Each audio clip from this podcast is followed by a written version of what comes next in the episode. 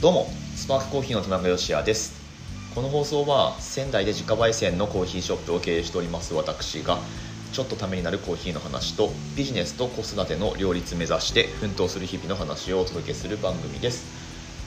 さて収録時は雨が降ってましてこれこのまま梅雨入りって感じなんでしょうかね。なんか関東では梅雨入りしましたみたいなちらっと聞こえてきてますけれども。はい収録時は6月6日月曜日の夕方でございます。まあしょうがないですね これはね、うん、とはいえね誰も入ってこなかったらおまんま食い上げなのでさあどうしようっていう、まあ、これもずっとやってるわけなんですけどこういうねあの雨の時期は特にそんな感じなんですがまあ、オンラインストアもありますんでもしあの使ってみようかなって思ってくださる心優しい方はですねスパークコーヒーのオンラインストアも、えー、ご利用いただけますと幸いでございます。あとそうだな店舗以外でのうちのコーヒー豆の販売チャンネルとしてはクラウドロースターっていうサービスがあります。去年のまあ今頃？もうちょっと前か。に、えー、ローンチしたでおなじみのサービスがあるんですけれどもまあ、立て付けとしては一流焙煎士と、えー、希少な生豆を組み合わせて新たなコーヒー体験をみたいなそんな感じだったと思うんですが。はい。えっとまあまあそのクラウドロースター用に、えっと、運営側がセレクトした生豆を、まあ、全国から、えー、ピックアップされたロースターが焙煎してお届けするっていう、まあ、ざっくり言うとそういうサービスなんですよ、うん、でスパークコーヒーでは、まあ、このクラウドロースターで扱ってる生豆ってお店で販売することもできるんですけれども実際以前にそうした銘柄もあるんですがえっとですね今現在あの出してる豆がありましてそれはエルサルバドルのエルカルメン農園っていうところの芸者アナエロビックナチュラルプロセスでございます。はい、これ今のとこ店頭販売する予定ないんですけれどもあの気になる方はぜひクラウドロースター検索してもらってアプリからね購入していただく形になるんですが、まあ、まずはまだの方はアプリダウンロードしていただいて、まあ、どんなものなのかっていうのを触ってみることをお勧めいたします。はい。まあなんか一流焙煎士みたいなところにロースターにフォーカスしたアプリってことになってるのでまあ、僕以外にももちろん全国の1 5 6人だったと思いますけど焙煎士焙煎士って僕は自分のことを名乗らないですがまあまああのロースターですね紹介されててで、まあ、それぞれの焙煎機にフォーカスした紹介がされてると思います。うちの焙煎機についてもちょっと変わったものを使ってるので、うん、最近あんまりうちの焙煎機についてお話ししてこなかったですけど、まあ、一番詳しく情報を載せてるのがこのクラウドロースターのアプリってことになるので、はい。まあ、もしよかったら見てみてください。ちなみに日本製の、えー、東京サンキーっていうメーカーのものを使ってます。もうこの5キロタイプはもう多分製造することができないんだと思いますけれども、はい、そんな、えー、ジャパンメイドの焙煎機でお届けするスパークコーヒーでございます。はいということで今日のお話何しようかなと思ったんですがなんかコーヒーに関する記事をねパラパラっと見ていたらまたこの話題がありましたのでさらっと紹介していこうと思います。伝説の日本人バリスタが食べるコーヒーで起こすさざ波ということでしょうか。本編に行きましょうか。はい。本日は6月7日火曜日の放送です。下北沢のベアポンドエスプレッソっていうお店があるんですよ。2009年にオープンしたんですね。うん。2009年ってなんかもう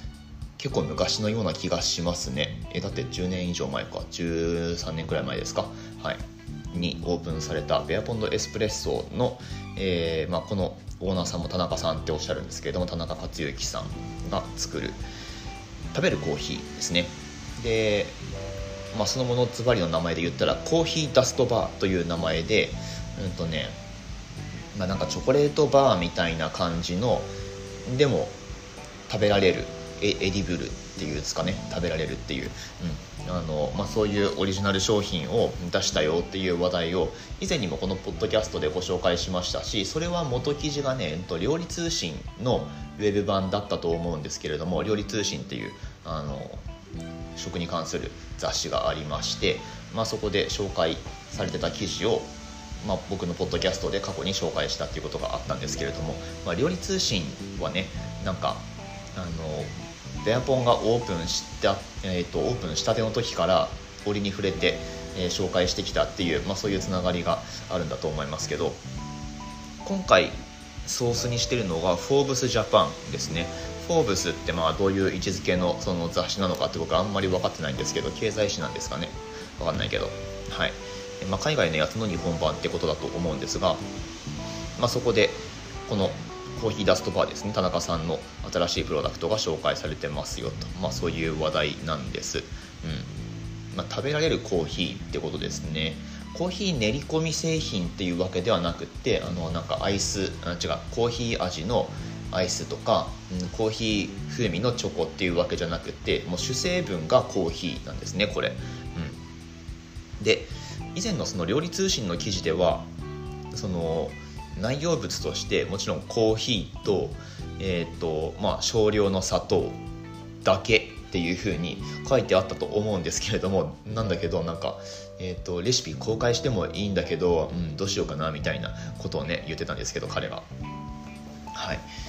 でこの「フォーブス」見るとなんかコーヒー豆と水とミルクと少量の砂糖って書いてあるんですよね。あミルク入ってるんだっていう、うん、だったらなんかやりようがあるかなっていう。ねまだあのなんていうか本気出してこれ再現しようと試してるわけではないんですけど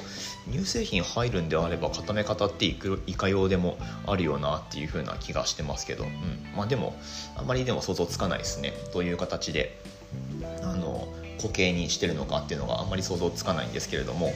はい、まあ、食べられるコーヒーってことですね。見た目チョコレートと本当同じような感じでで、まあ、オリジナルのパッケージングをして売ってるわけなんですがまあそもそもこのえっ、ー、となんだ Experience Coffee Dust Bar そう Coffee Dust Bar っていうその商品の名前がついててでさらになんかそのパッケージに Experience って書いてあるんですよね。あのこういう名前の付け方がすごいうまいのがこのベアポンドの田中さんだなっていうふうに思っていてでまあ詳しく喋るとちょっと長くなるんではしょりますけどこのベアポンドエスプレッソの看板商品としてもちろん店名にもなってるエスプレッソですね、うん、あのミルクの入ってないエスプレッソ単体のものがこのお店の看板商品ってことになるんですけど、まあ、そのエスプレッソも名前が付いててあのエスプレッソくださいって言っても出してくれないんですよ。そんなのありませんって言われて。え、っと何て言わなきゃいけないかっていうとエンジェルステインって言わなきゃいけないんですよ。エンジェルステインくださいって、うん、そうそうそう。あのまあ天使のシミってことですけどステインってねシミっていうことですけどなんかそのエスプレッソ抽出において一番最後の部分のあんまりこう良くない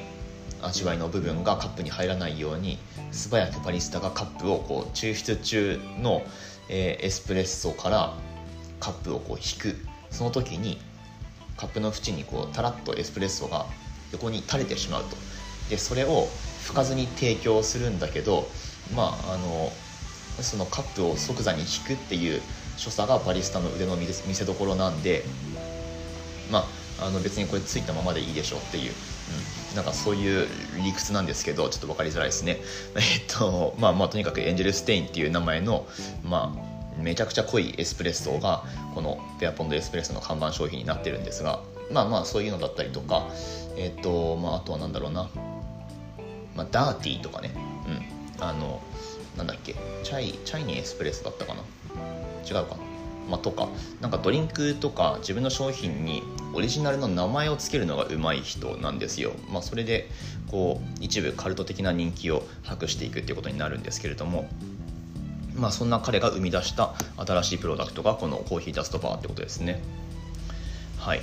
でまあこれ誕生のきっかけっていうのが2018年に、えーとまあ、ニューヨークでオープン予定のホテルにカフェを開業しないかっていう話を、まあ、そのホテル側から持ちかけられたっていうことがあったらしいんですけど、まあ、これ実を言うとエースホテルだと思うんですがエースホテルがそういう打診をしてきたんだけど、まあ、そこからコロナになってしまって、まあ、それが頓挫してしまったと。うん、っていう時にまあなんかその自分のアイデアをプレゼンする時に、まあ、必ずしもそのコーヒーバーっていうか、えー、カフェ環境のあるところでその先方と話するわけじゃないので自分が行った先で自己紹介ができるようなそれこそポケットから出して自分のコーヒーはこれだぜみたいなことプレゼンができるような商品は何かないかなって考えた時にこの形に行き着いたと、まあ、そういうお話らしいんですね、うん、で、まあ、そのホテルの話は頓挫してしまったんだけどこのコーヒーダストバーが商品として残ったと、まあ、そういうお話らしいんですよ、うん、でうんとまあこの田中さんのその名前の付け方っていうかね表現の仕方がすごいすごいなって思うわけなんですが自分のやってるこういう取り組みのことをリップルだっていうふうに表現してるんですね、まあ、リップルって波紋とかさざ波っていう意味らしいんですけど、まあ、さざ波発言で、えー、なんでしょう。辞職みたいに追い込まれた人いましたけど、まあ、別にねあれはあれでよかったと思うんだけどえっ、ー、とまあまあそのウェーブを作り出すにはその前段階としてこういうさざ波リップルっていうのが必要になるよと、うん。まあ、ウェーブっていうのは、まあ、コーヒー業界においてはこれいろいろ見方ありますけれども、まあ、ファーストウェーブサード、えーと、セカンドウェーブサードウェーブみたいなあの大きい流れがありましたよねっていう、まあ、それを作ったのだって、まあ、小さなリップルが集まって一つになった結果としてその大きなウェーブになると、まあ、そういう考え方を彼はしてるんですよね、まあ、これ面白いですね。うん。でまあさらに言うと多分ウェーブを起こそうとも思ってないんですよねこの田中さんって、うん、ただその何も波立たないような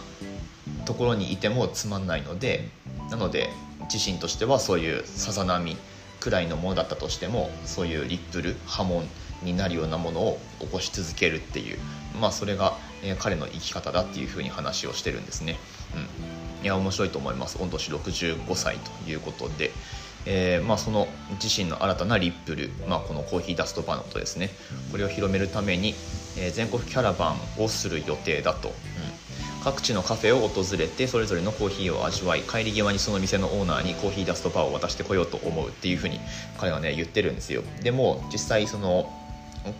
関東圏のお店にはちょいちょい行ってるみたいなのでまあ、あとそこからどこまで足を伸ばすのかって分かんないですけど東北まで来てくれるのかどうかね、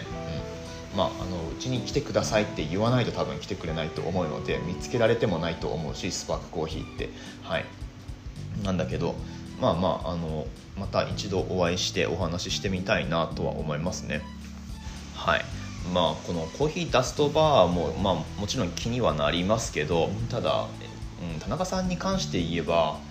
やっぱエスプレッソでお店成り立たせてるっていうのがこれがすごいなって思いますね。うん。あのいやすごくないですか？だってエスプレッソですよ。でしかもエンジェルステインなんてあれなんだろうグラムで言ったら 5g くらいしか入ってないんじゃないですかね。めちゃくちゃ濃いんですよ。うんなんかドロッドロのエスプレッソ抽出のその最初の部分しか入れてないんでカップに。うん。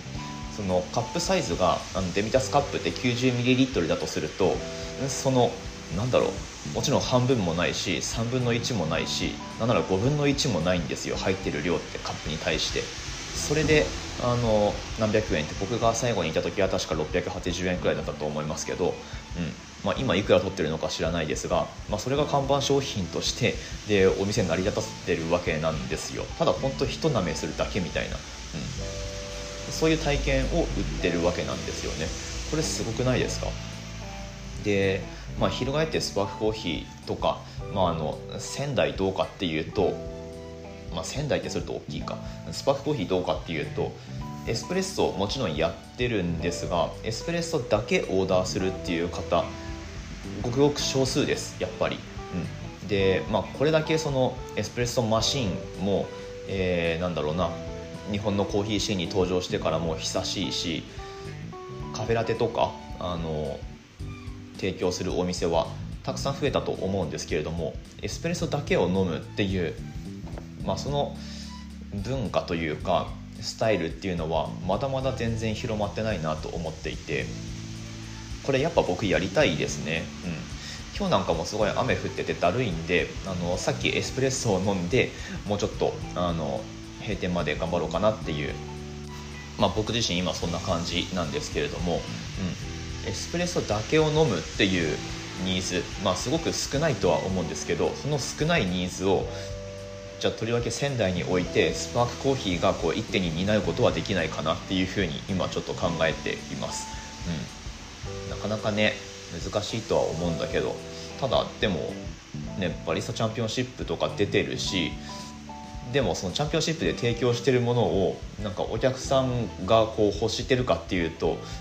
あんまりそうではないんですよね。なんかその状況って単純になんか悲しいなっても思うんですよ、うん、なんかすっげえ頑張ってるのにお客さんとしてはあでもエスプレッソはいいかなみたいな、まあ、多分そのエスプレッソが受け入れこんなに受け入れられない理由の一つとしてその見た目の量っていうかあのなんだろうな。自分がお金払ったことに対してのバックがあまりにも少ないように感じてしまうっていう、まあ、そういうことだと思うんですよね。うん。まあ、そこにどうやって価値を感じてもらうかっていうのはこれはまああの我々の課題だと思うんですが、うん。まあ、その一つの形として田中さんがやってるようなエンジェルステインっていうねもうごくごく少量のエスプレッソであのなんていうか一部のそのコアファンを集めるっていう、うん、それはすごいなって思いますね。まあ、田中さんみたいになりたいって思ってるわけじゃないですけどでも大枠のその方向性としては、まあ、そういう感じかなと、うん、なんか僕がやりたいことってそれかなって今のところは思ってますねエスプレッソに関して。はい。なのでまあまああのちょっと本腰入れてエスプレッソだけオーダーしてもらえるようななんか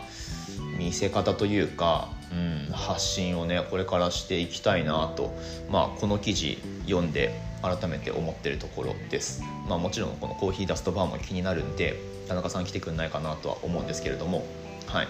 まあまああのそんなことを今現在考えてますよと。どうですか？エスプレッソを最近飲んでますか？今日もエスプレッソ飲んでますか？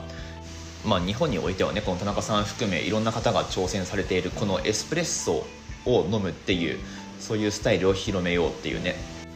挑戦というか、まあ、田中さんの言葉借りればリップルってことになるんですけれども、うん。まあ、スパークコーヒーが取り組むリップルとしてもちょっとこの先頑張ってやってみようかなと、まあ、今そんなことを考えてますよというお話でございました。はい今日も最後までお聴きくださいましてありがとうございました。感想とか質問とかございましたらスタンド FM からでも Twitter からでも構いません。ぜひぜひコミュニケーション取ってみてください。